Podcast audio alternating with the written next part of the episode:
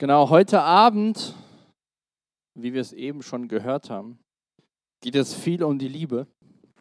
Deswegen habe ich der Predigt heute Abend mal den Titel gegeben, nur die Liebe zählt. Es war ja quasi kein Satz ohne das Wort Liebe in unserem Predigtext. Und ähm, vor zwei Wochen hat, ähm, nee, vor, davor die, die Woche, egal, da als der Philipp gepredigt hat, ging es auch schon mal um das Thema einander lieben. Und das ist auf jeden Fall eine sehr ähm, zentrale Botschaft von dem Johannes. Und ähm, als ich so durch den Text gegangen bin die Woche, musste ich schon so feststellen, dass es echt herausfordernd ist. Ja, was, was Johannes hier schreibt, ähm, er richtet sich ja an, an, an Menschen, die Jesus lieben, die ihm nachfolgen. Und im Endeffekt, die Essenz von heute Abend ist, wir haben gar keine andere Wahl, außer andere zu lieben. Vor allem andere Christen, andere Menschen, die Jesus lieben. Das gehört dazu. Quasi wie andere Dinge ganz normal zum Leben dazugehören, gehört das auch dazu. Und ich will nochmal den ersten Vers vorlesen, so die Verse 7 und 8 habe ich überschrieben mit Berufen, einander zu lieben. Da sagt der Johannes ja, meine Freunde, wir wollen einander lieben, denn die Liebe hat ihren Ursprung in Gott und wer liebt, ist aus Gott und aus Gott geboren und kennt Gott. Wer nicht liebt, hat Gott nicht erkannt, denn Gott ist Liebe. Meine Freunde, wir wollen einander lieben. Ist ja eigentlich sehr entspannt, wie der Johannes so in diesen Abschnitt hier einsteigt. Wenn man sich das mal anschaut, was da in, in dem Griechischen, in der Ursprungssprache steht, sagt Johannes eigentlich, die, die geliebt sind, lasst uns lieben. Also alle, die von Gott geliebt werden, lasst uns die auch lieben. Oder anders ausgedrückt, weil wir von Gott geliebt werden, wollen wir diese Liebe auch den anderen Menschen weitergeben. Wir haben Gottes Liebe empfangen, die anderen haben Gottes Liebe empfangen. Es gibt eigentlich keinen Grund, warum wir uns untereinander nicht auch lieben sollten. Es war ja schon, heute Abend war ja schon mal die Frage so, ich liebe was? Was liebe ich denn? Liebe ich eine Person? Liebe ich Pizza? Liebe ich Döner? Liebe ich Bayern oder Frankfurt? Hier geht es darum, wie wir miteinander umgehen. Alle Menschen, die sich auf das berufen, was Jesus am Kreuz getan hat, haben Gottes Liebe empfangen. Und dann sollte es ganz normal sein, dass man die Liebe mit anderen teilt, zumindest theoretisch. In der Praxis würde ich mal sagen, könnte jeder von uns sagen, das ist nicht so ganz der Fall. Vielleicht sogar ist überhaupt nicht der Fall.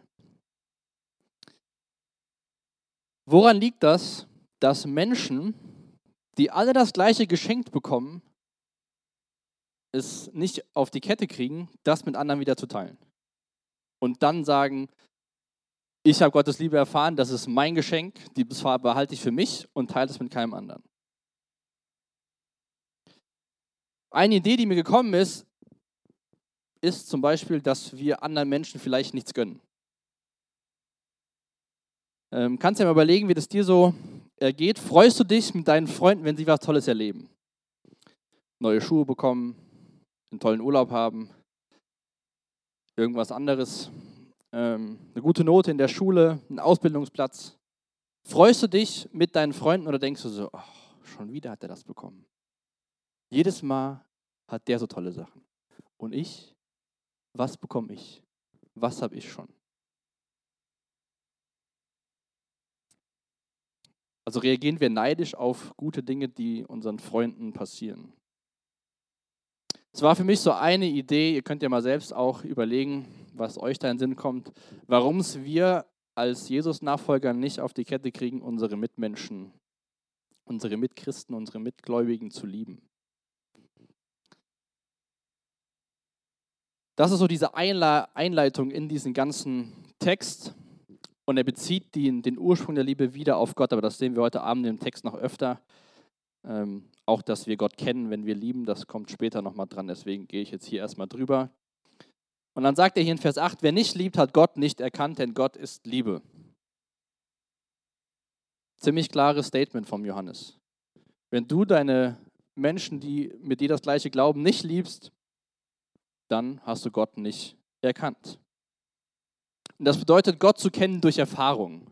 Ja, also man, Erfahrungen kommen ja, wenn man Zeit miteinander verbringt, wenn man Dinge erlebt. Ähm, wir alle kennen bestimmt irgendwelche berühmten Personen, aber wir kennen sie nur aus dem Fernsehen oder vom Hören sagen. Wir kennen sie nicht, weil wir was mit ihnen erlebt haben. Aber hier im Raum heute Abend, gehe ich davon aus, gibt es Personen, die du kennst, weil du Erfahrungen mit ihnen gemacht hast. Das bedeutet das hier, dass Gott zu kennen, ihn zu kennen durch Dinge, die man miteinander erlebt hat. Und weil, das ist im Endeffekt die Aussage, weil wir Gott kennen, lieben wir, oder wenn wir, Johannes sagt, wenn wir Gott nicht kennen, lieben wir nicht, weil wir haben ihn nicht erkannt. Jetzt darf mal die Nele endlich zu ihrer Aufgabe kommen. Die Jungs müssten mal die, das Sofa räumen. Denn ich würde gerne mal, dass wir gemeinsam überlegen, für uns hier freitagsabends in der großen Runde, wie kann das aussehen, dass wir einander lieben? Ihr dürft es jetzt mal nacheinander sagen und die Nele schreibt das dann auf diese Tafel auf. Wie können wir das machen, was der Johannes hier sagt? Meine Freunde, wir wollen einander lieben, denn die Liebe hat ihren Ursprung in Gott. Wie kann das für uns aussehen?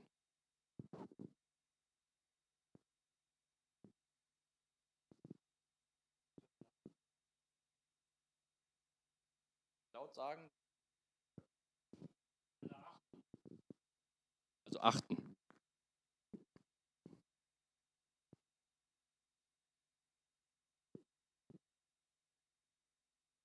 Kannst Respekt hinschreiben.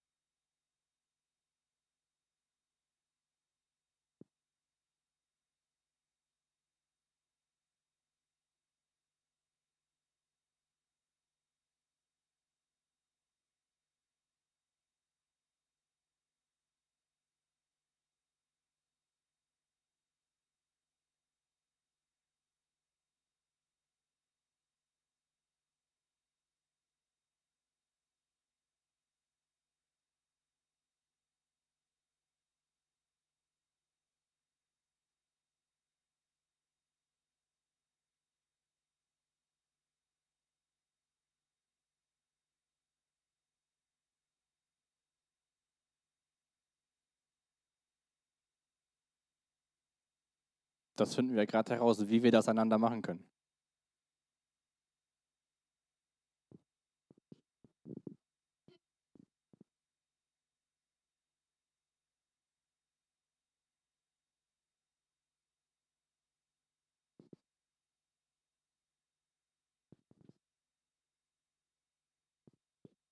Ihr müsst nicht flüstern, ihr dürft es ruhig laut sagen.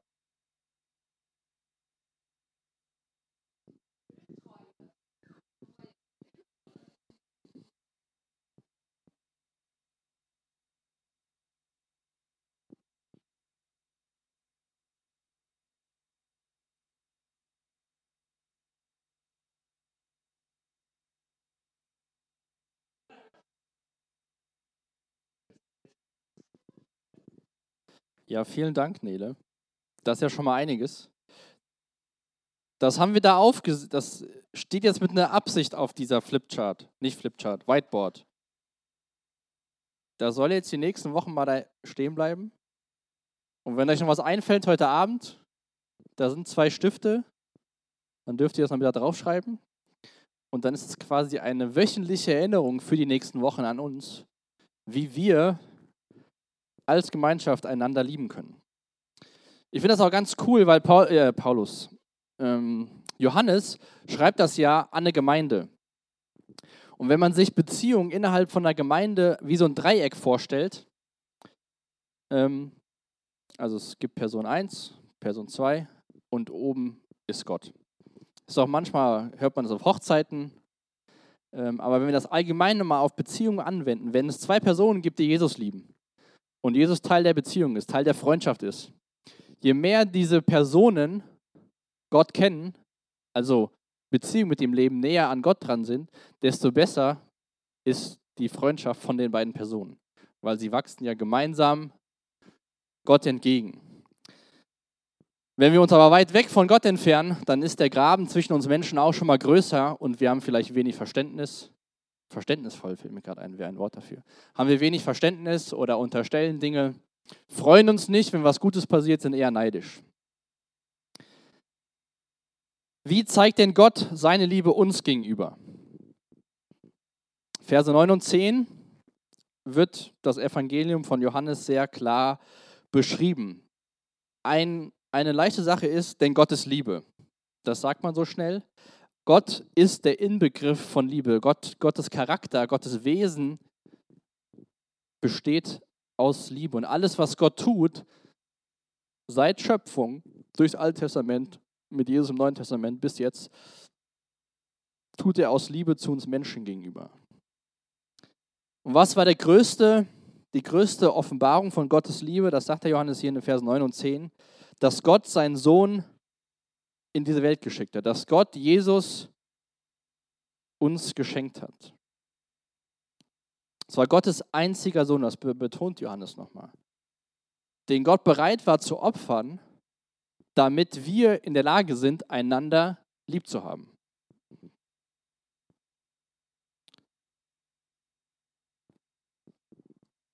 Die Liebe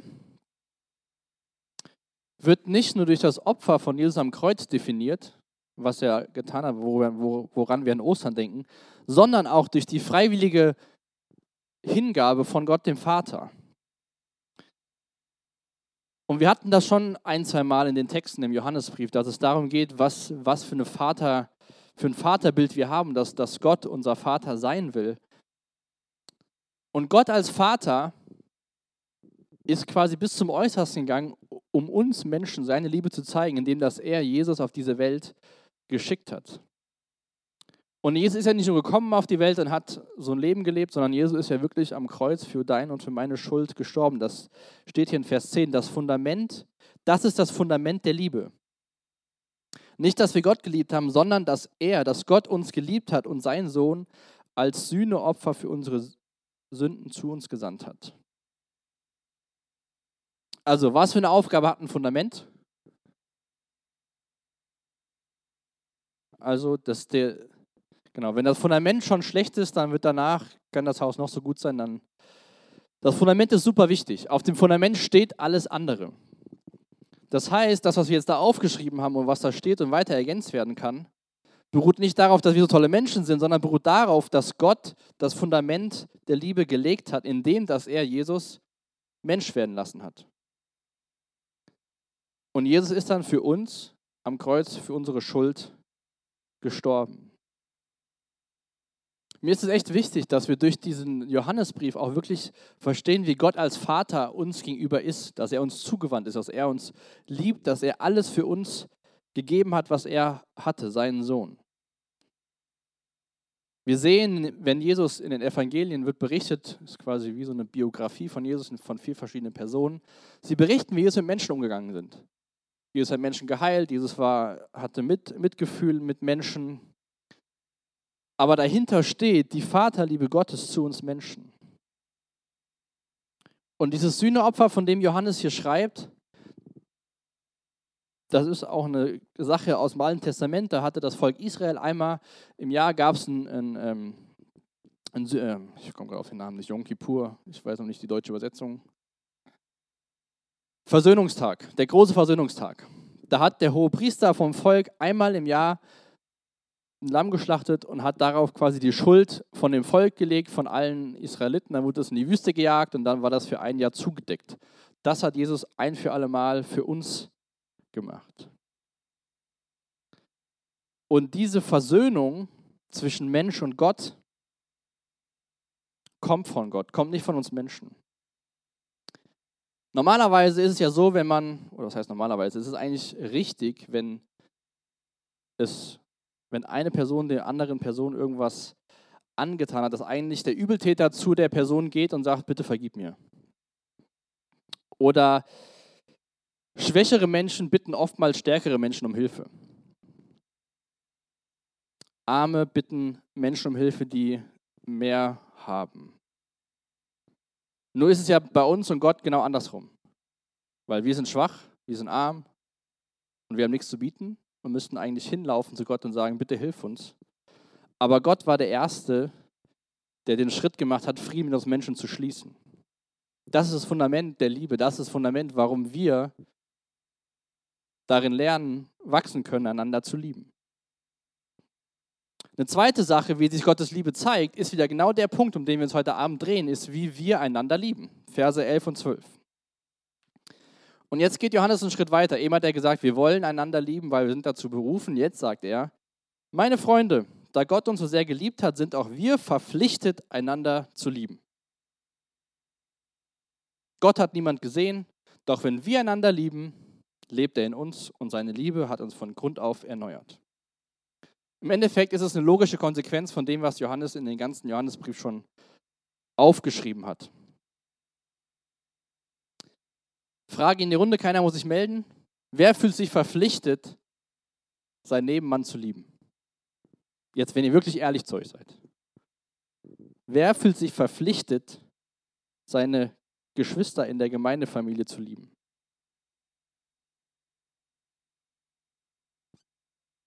Im Endeffekt ist das die Aussage von Johannes hier.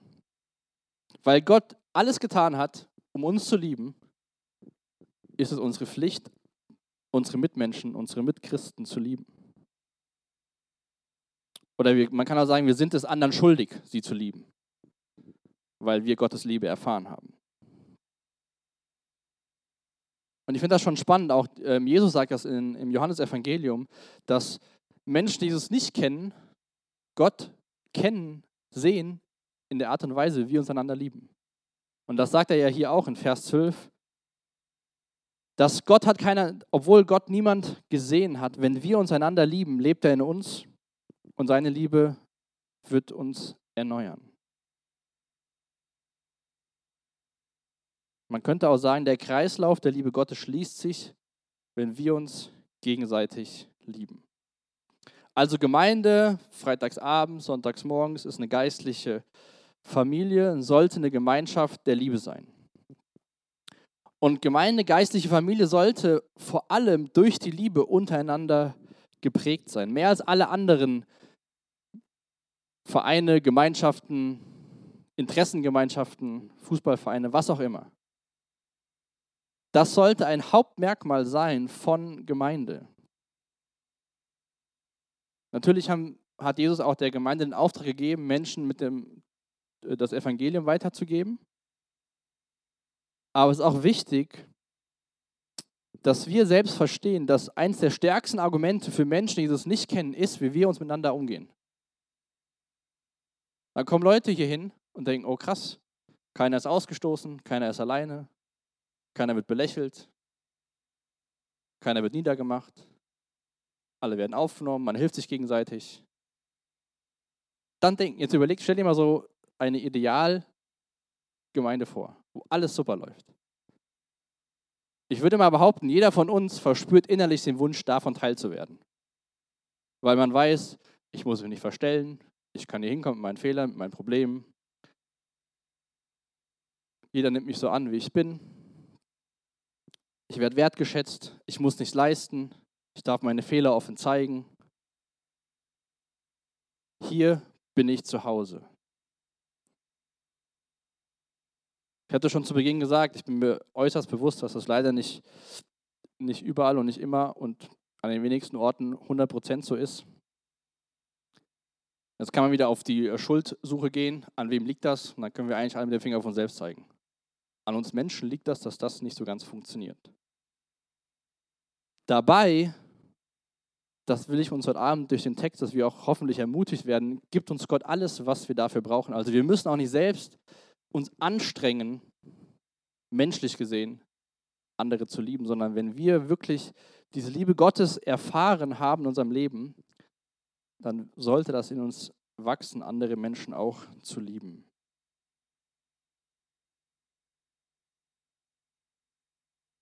Und da eben haben wir ein paar Sachen gesammelt, wie das aussehen kann. Wie gesagt, das kann gern heute Abend und auch nächste Woche noch vervollständigt werden. Und wir haben ja so ein Motto, das heißt lieben, lehren, leben.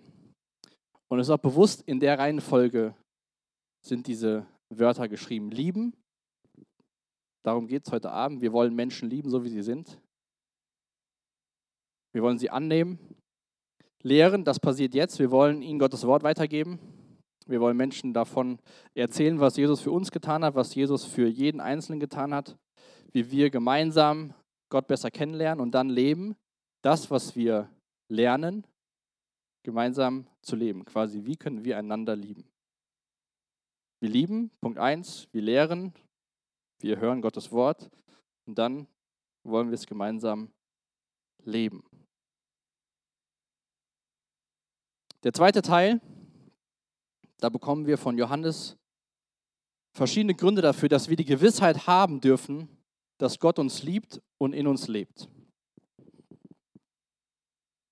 Also, dass du, wenn du Jesus liebst und deine Schuld vergeben ist, dass du Gemeinschaft mit dem Schöpfer des Universums haben darfst, den du und ich als Papa ansprechen dürfen. Und diese verschiedenen Gründe schauen wir uns mal noch an. Der erste Grund ist, dass wir den Heiligen Geist empfangen haben, Vers 13. Woher wissen wir, dass wir in Gott leben und dass er in uns lebt? Wir wissen es, weil wir seinen Geist geschenkt bekommen haben. Das ist äh, der erste Grund, warum Johannes sagt, ihr dürft Gewissheit haben, dass Gott in dir lebt und du in ihm. In der Apostelgeschichte bekommen wir davon berichtet, wie sich Gemeinde ausbreitet.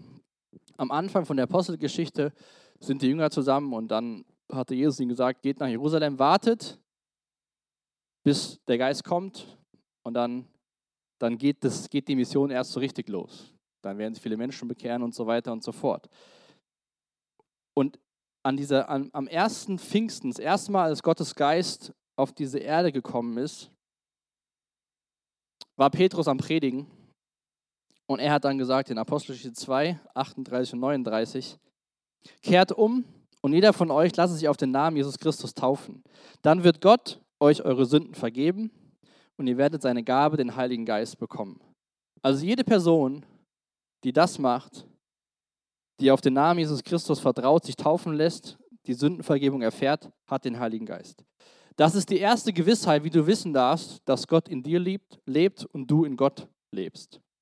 Das ist ein Versprechen von Jesus. Und wenn dich das Thema weiter oder mehr interessiert, kannst du dir gerne aufschreiben oder merken, Johannes Evangelium Kapitel 14 bis 16. Kannst du das gerne mal durchlesen. Da beschreibt Jesus sehr viel über Gottes Geist, was er tut, wer er ist und der Hauptpunkt von Gottes Geist ist, dass er Jesus Vertreter ist. Also das ist die erste Gewissheit, die wir haben. Die zweite Gewissheit, ein weiterer Grund, Vers 14, für unsere Gewissheit ist der, wir haben gesehen und können bezeugen, dass der Vater seinen Sohn als Retter der Welt zu uns gesandt hat. Also wir, damit meint Johannes sich und die anderen Apostel, die Jesus gesehen haben, die mit ihm gelebt haben, die Zeuge von dem waren, was er getan hat. Und wenn man das auch ähm, historisch untersucht, sieht man, wie viele Menschen Jesus noch gesehen haben nach seiner Auferstehung. Es gibt Menschen, die haben gesehen, was Jesus getan hat, und das ist für uns niedergeschrieben worden. Jesus ist gekommen als Sohn Gottes, als Retter der Welt. Damals als Johannes diesen Brief geschrieben hat, war ja immer dieses Thema so, dass Leute gesagt haben, du brauchst noch ein bisschen mehr Geistesoffenbarung, ein bisschen mehr Engel und so. So das Standardding mit Jesus und so, das reicht nicht. Johannes macht es hier ganz deutlich, dass das reicht, Jesus als den Sohn Gottes zu erkennen und Rettung zu erfahren. Das Zeugnis von Gottes Geist und das Zeugnis von den Aposteln gehören zusammen. Denn es war auch Gottes Geist, der Johannes diese Worte gegeben hat, das für uns aufzuschreiben. Oder dem Paulus, die ganzen Briefe, die 13, die er geschrieben hat, aufzuschreiben. Der nächste Punkt, warum können wir sicher sein, dass wir in Gott leben und er in uns, ist Vers 15. Und wenn sich jemand zu Jesus als dem Sohn Gottes bekennt, lebt Gott in ihm und er lebt in Gott. Ich habe mir aufgeschrieben, aus Erkenntnis, also verstehen, wer Jesus ist, folgt ein Bekenntnis. Das Bekenntnis, dass Jesus Gottes Sohn ist. Und dieses Bekenntnis gibt Gewissheit, dass wir mit Gott leben. Zuerst müssen wir persönlich verstehen, erkennen, wer Jesus ist. Und wenn wir uns zu ihm bekennen, ist es offensichtlich, dass Gott in uns lebt. Eine Person, die einen Kommentar zur Bibel geschrieben hat, hat gesagt, der Glaube an Christus, der Glaube an Jesus und die Liebe zu den Geschwistern sind keine Bedingungen, um in Gott leben zu können. Also das, was wir aufgeschrieben haben, ist keine Grundlage, damit Gott in uns lebt, sondern vielmehr Beweise dafür, dass Gott bereits Besitz von unserem Leben ergriffen hat, um dies zu ermöglichen. Also was wir aufgeschrieben haben und was wir vervollständigen können und weiterführen können, ist keine Bedingung, die wir brauchen, damit Gott uns liebt, sondern das ist eine Folge daraus, dass Gott uns liebt und dass wir sagen, ich bekenne mich zu Jesus Christus. Und der nächste Punkt, es sind vier Verse, Verse 16 bis 19, wir vertrauen auf Gottes Liebe. Bei dem Ganzen vertrauen wir nicht auf uns selbst, sondern auf die Liebe Gottes.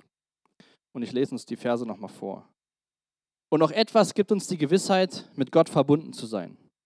Wir haben erkannt, dass Gott uns liebt und haben dieser Liebe unser ganzes Vertrauen geschenkt. Gott ist Liebe. Und wer sich von der Liebe bestimmen lässt, lebt in Gott und Gott lebt in ihm.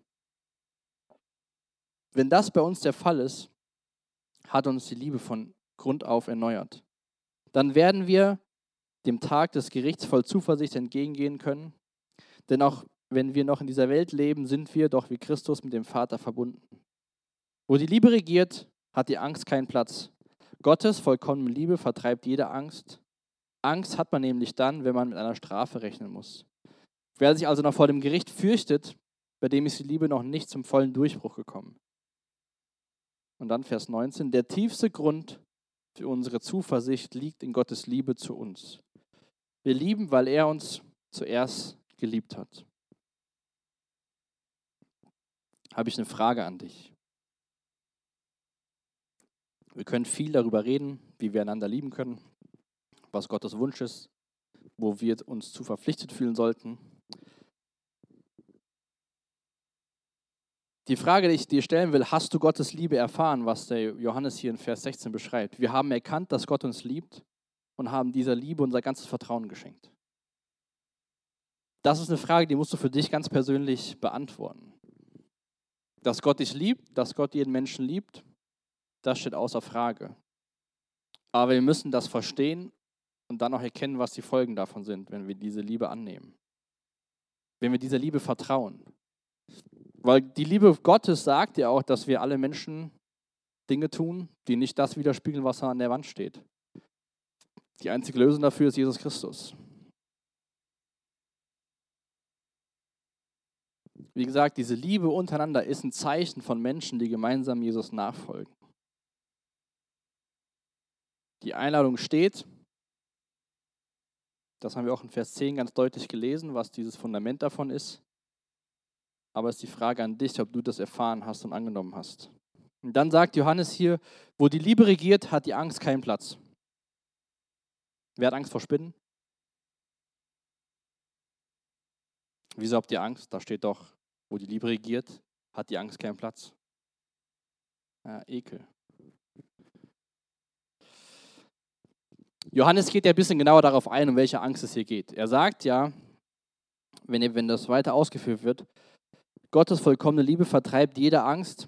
Angst hat man nämlich dann, wenn man mit einer Strafe rechnen muss. Es geht um die Angst vor einer Strafe. Ich weiß nicht, welches Bild du von Gott hast und ob du denkst, der sitzt da oben im Himmel und eines Tages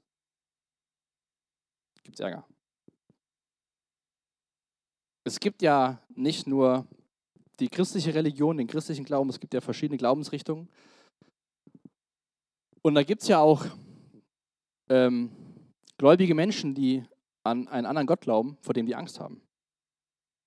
Die gar nicht wissen, reicht das alles, was ich hier tue, um eines Tages mal in diesem Paradies zu sein?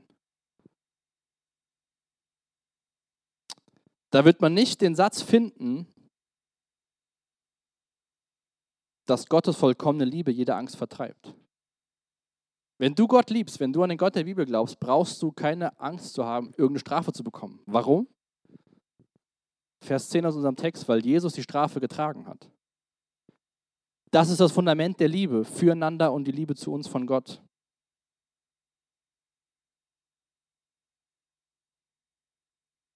Deswegen beantworte bitte heute Abend für dich die Frage, ob du diese Liebe Gottes erfahren hast. Im Römer Kapitel 18 sehr, vielleicht Verse, die dir sehr geläufig sind, da beschreibt auch Paulus diese Liebe Gottes. Und schaut mal, was Paulus hier sagt in Römer 8. Ja, ich bin überzeugt, dass weder Tod noch Leben, weder Engel noch unsichtbare Mächte, weder Gegenwärtiges noch Zukünftiges noch gottesfeindliche Kräfte, Klammer auf, der Teufel, Klammer zu, weder Hohes noch Tiefes, sonst, noch sonst irgendetwas in der ganzen Schöpfung uns je von der Liebe Gottes trennen kann, die uns geschenkt ist in Jesus Christus, unserem Herrn. Und deswegen vertreibt die vollkommene Liebe die Angst vor irgendeiner Strafe weil nichts jemanden von dieser Liebe trennen kann. Jeder Mensch, der jemals gerettet wurde, musste zu Gott kommen, nicht als Liebhaber Gottes, sondern als Sünder. Und dann an Gottes Liebe zu ihm als Sünder glauben. Wir müssen Gott nicht erst beweisen, wie toll wir andere lieben. Funktioniert meistens sowieso nicht. Sondern wir dürfen zu ihm kommen seine Liebe erfahren und dann die Liebe weitergeben. Denn, so endet unser Text heute Abend, Verse 20 und 21, da stellt der Johannes wieder eine steile These auf. Wenn jemand behauptet, ich liebe Gott, könnt ihr mal überlegen, was für dich stimmt, aber seinen Bruder oder seine Schwester hasst, ist er ein Lügner. Jetzt läuft ja keiner herum, hey, ich hasse dich, ich hasse dich, ich hasse dich. Aber wir wissen ja alle, was in uns drin so abgeht schon mal. Und dann, das führt jetzt zu weit, können wir die Bergpredigt schauen, wie Jesus gewisse Dinge definiert, dann ist das ziemlich, fängt das ziemlich früh in unseren Gedanken schon an. Denn wenn jemand die nicht liebt, die ihr sieht, könnt ihr euch mal umschauen, seine Geschwister, wie kann er da Gott lieben, den er nicht sieht? Also Johannes sagt im Endeffekt, wenn du noch nicht mal Personen liebst, die du siehst, wie liebst du dann jemanden, den du gar nicht siehst?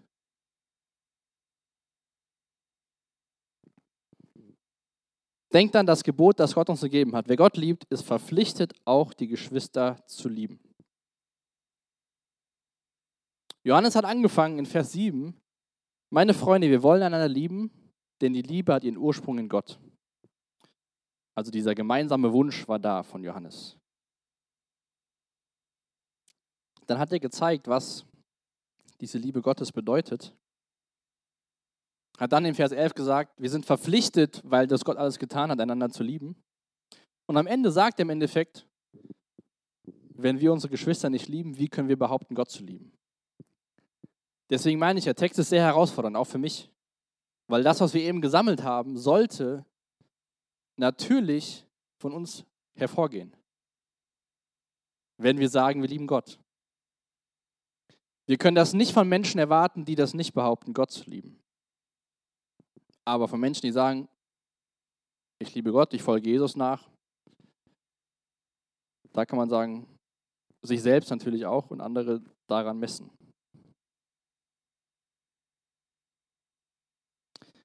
Ich weiß nicht, ob du gerne als Lügner bezeichnet wirst, ich nicht.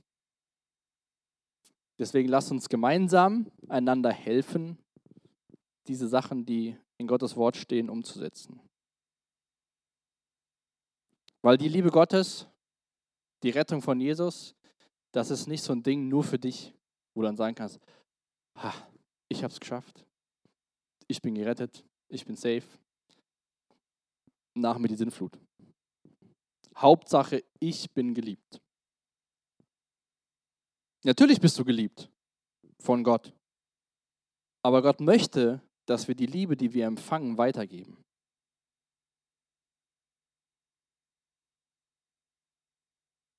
Und das Herausfordernde bei dem Ganzen ist, keiner sucht sich ja die Familie aus. Man sucht sich Freunde aus, aber nicht. Im gewissen Maße sucht man sich das aus als Gruppe, aber du weißt ja nie, wer dazukommt dann kannst du nicht sagen, nee, dich habe ich mir nicht ausgesucht, dich liebe ich nicht. Ist bei der Ursprungsfamilie übrigens genauso. Sehr herausfordernd. Ihr dürft euch nochmal interaktiv umschauen und überlegen, mit wem würde ich mich freitagsabends treffen, wenn ich es hier nicht hier wäre. Dann schließt sich die Frage, wen ihr euch ausgesucht habt. Merkt ihr, wie herausfordernd das Ganze ist? Und dass wir gemeinsam einander brauchen, um das umzusetzen?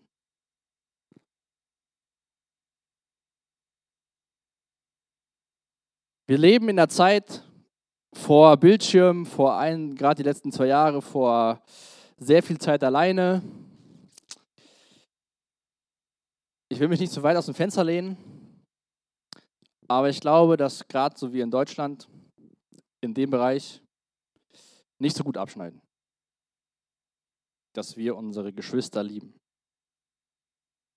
Wir reden über Liebe Gottes, wir gehen in den Gottesdienst, vielleicht magst du auch Lobpreis sehr, du singst Gott Lieder, hebst deine Hände, bist völlig in einer anderen Welt. Denkst du, Mann, was für ein guter Gottesdienst. Gott hat voll zu mir gesprochen, dann gehst du nach Hause oder gehst bis auf den Weg zum Auto und dann kommt da einer und denkst, ach nee, den will ich gar nicht sehen. Gehst du, guckst nach unten, holst am besten, was, was, was immer gut geht, ist ja, du siehst jemand, den kennst du aus der, aus der Gemeinde und dann siehst du den dann in der Stadt und dann, oh, ich habe dich gar nicht gesehen, tut mir echt leid.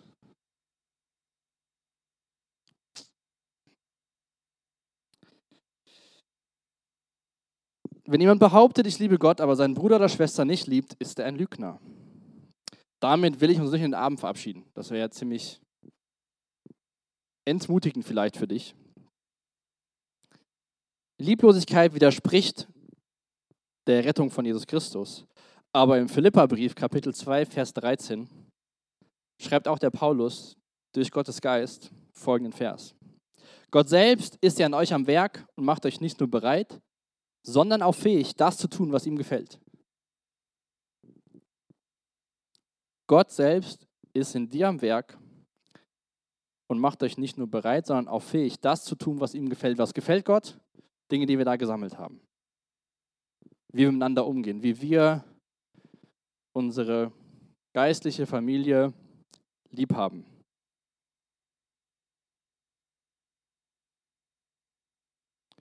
Was schließt sich aus dem Vers? Wir dürfen Gott um Hilfe bitten. Wir brauchen jetzt heute Abend nicht hier sitzen und so denken so, meine Güte, das wird bei mir nicht funktionieren. Ich lasse es am besten gleich sein, sondern wir dürfen sagen, meine Güte, sehr herausfordernd. Danke Gott, dass du mir helfen willst. Und deswegen bleiben die Sachen die nächsten Wochen da mal stehen und ich ermutige euch echt dann noch ein paar Sachen hinzuzuschreiben, die euch vielleicht heute Abend noch einfallen oder eingefallen sind,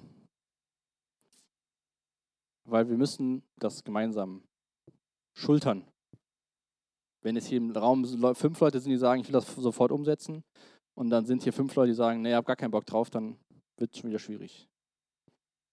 Deswegen, Jesus nachfolgen alleine funktioniert nicht. Müssen wir auch gar nicht. Wir dürfen Gott um seine Hilfe bitten. Lasst uns aufstehen gemeinsam. Dann will ich noch mit uns beten. Und dann haben wir noch auch zwei Lieder Zeit. Ich will euch echt einladen, diese Lieder freitags auch zu nutzen, ob du die jetzt kennst oder nicht kennst. So darüber nachzudenken und auch so ein bisschen so Gott zu antworten, was er vielleicht zu dir gesprochen hat. Und ähm, da soll echt ermutigen, wenn wir gemeinsam Gott Lieder singen, weil wir dann einander Gott loben Gott näher kommen und dadurch auch einander näher kommen. Jesus, habt du Dank für diesen Abend. Ähm, danke, dass du ehrlich bist mit uns. Danke, dass du uns auch in deinem Wort zeigst, ähm, wie herausfordernd das ist, dir nachzufolgen. Und ich danke dir aber auch, dass du uns alle schenken willst, damit wir das gut umsetzen können. Danke, dass wir deinen Geist bekommen haben, der uns hilft. Danke, dass wir beten dürfen. Danke, dass wir sagen dürfen, Papa, bitte hilf uns. Und ich bitte dich echt für uns als Gemeinschaft, dass wir das echt lernen, einander zu lieben, einander zu dienen. Ich bitte dich, dass du uns herausforderst, ähm, dass wir auch einander ähm, offen sind, wenn Leute Rückfragen stellen. Und ich bete echt, dass wir jetzt durch die Lieder dir begegnen, dass du Dinge festmachst in unserem Herzen. Und ich bete, wenn heute Abend jemand hier ist, der diese Liebe noch nicht empfangen hat, dass du das echt tust durch deinen Geist, dass du an ihnen wirkst und arbeitest. Danke, dass du gut bist. Danke, dass du Liebe bist und danke, dass du für uns bist. Amen.